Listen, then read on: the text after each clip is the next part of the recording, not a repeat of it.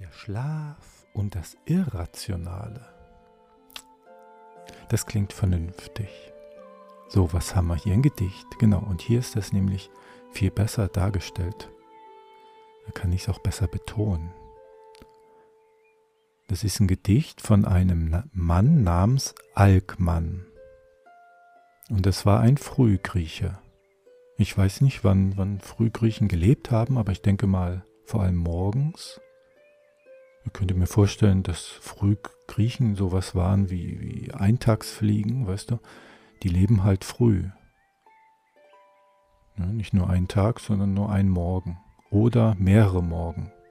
Im Gegensatz zu Altgriechen, ja, da kenne ich jetzt, da finde ich den Zusammenhang jetzt nicht. Aber hier, so, da kann ich dir das mal vorlesen.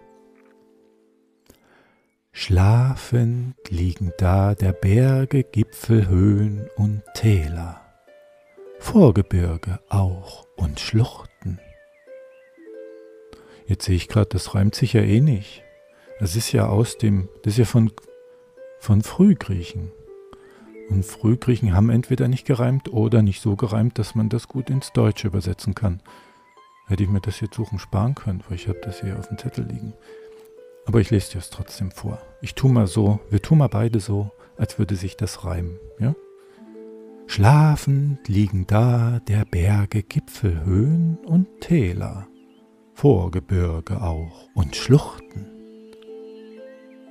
Und das Landgetier, so viel die schwarze Erde nährt, wie das Wild der Berge, so das Volk der Bienen, auch die Fische in den Tiefen des geflammten Meeres,